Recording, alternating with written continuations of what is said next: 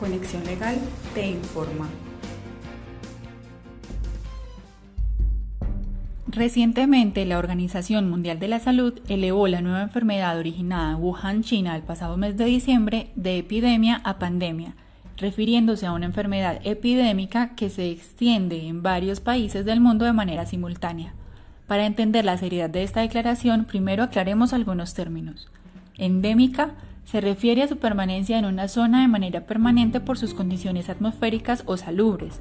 Epidemia es una enfermedad que aumenta su número de casos hasta un punto máximo y luego disminuye. Pandemia es una enfermedad que ocurre en múltiples lugares del mundo de manera acelerada al mismo tiempo.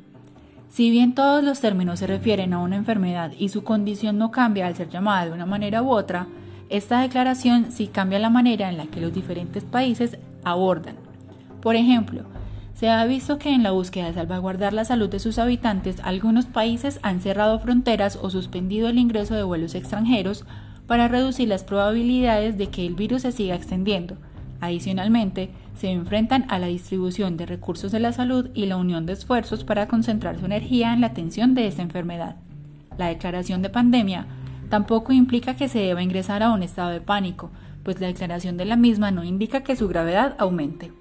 En otras palabras, esta declaración es una solicitud manifiesta de la Organización Mundial de la Salud a los diferentes países para que activen y amplíen sus mecanismos de respuesta a emergencias, aislando los casos de COVID-19 que en cada uno se presenten y realizando un seguimiento exhaustivo a las personas con las que ha tenido contacto.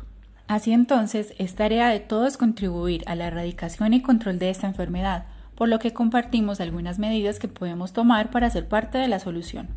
Evite realizar viajes a lugares con altos casos de contagio. Es entendible que en algunos casos planes pudieron ser realizados con anterioridad, pero es importante analizar la necesidad de realizar el viaje durante esta época.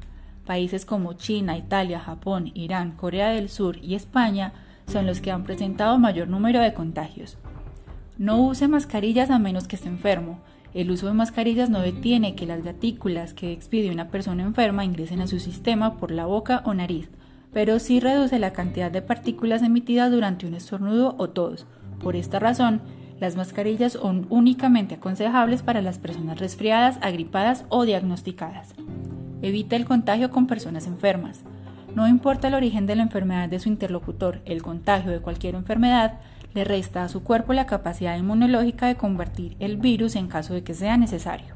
Si tiene síntomas de gripe o duda de contagio, evite interactuar con niños y adultos, si bien el virus puede afectar a todos por igual, los niños y adultos mayores con patologías respiratorias o cardíacas son la población más vulnerable frente a este virus por el compromiso de las defensas de su cuerpo. Preocúpese por su higiene. No cabe en duda que su higiene es buena, pero en casos como este es mejor pecar por exceso. Lave sus manos con agua y jabón con más frecuencia. Utilice geles antibacteriales. No frote su boca, nariz u ojos. Estornude o tosa en el interior de su codo y si usa pañuelos, deséchelos en un recipiente sellado.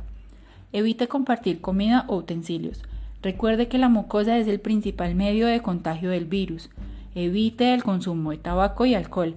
El consumo de estas sustancias debilita su sistema inmune. También evite los encuentros masivos y practique el autoaislamiento. En caso de contagio sospechoso, infórmelo a las autoridades de salud y resguárdese para evitar el contagio a otras personas. Estas son solo algunas de las recomendaciones que las diferentes instituciones de salubridad han emitido, pero recuerde que es fundamental mantenerse informado con fuentes certificadas para afrontar esta situación. Recuerde que al ser el COVID-19 un caso de salud pública, su acceso a la medicina debe ser garantizado si en algún momento siente que está siendo discriminado o sus derechos son vulnerados, no dude en contactar a Conexión Legal. Nuestros abogados especializados le brindarán asesoría gratuita y le indicarán los pasos a seguir. Para recibir asesoría, contáctenos en nuestro teléfono 1-800-201-1220 o en nuestro formulario de contacto. También puede seguirnos en nuestras redes sociales Facebook, Instagram o LinkedIn para solicitar nuestra asesoría. En Conexión Legal hablamos tu idioma.